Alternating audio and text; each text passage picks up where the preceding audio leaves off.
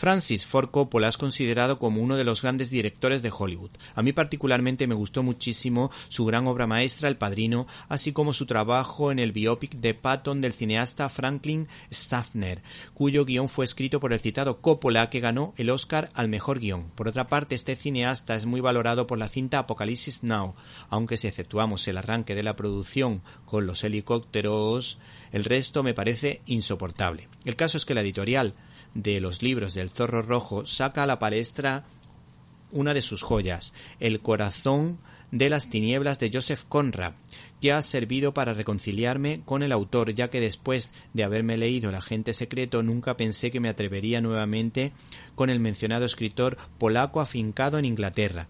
Pero este notable libro, El corazón de las tinieblas, me ha permitido conocer el talento de Conrad como narrador, pues en esta historia de aventuras este autor consigue trasladarte a otro lugar y otro tiempo, transmitiendo el agobio y una especie de claustrofobia que provoca a los exploradores una selva cargada de silencio y llena de peligros.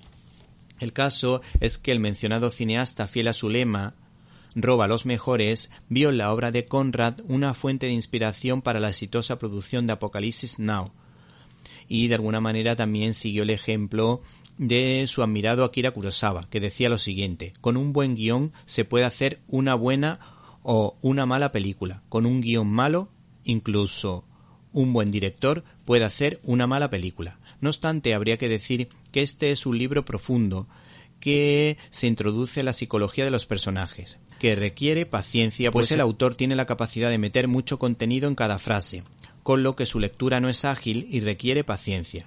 Por cierto, a este ejemplar le acompañan unas potentes ilustraciones del artista Enrique Breccia.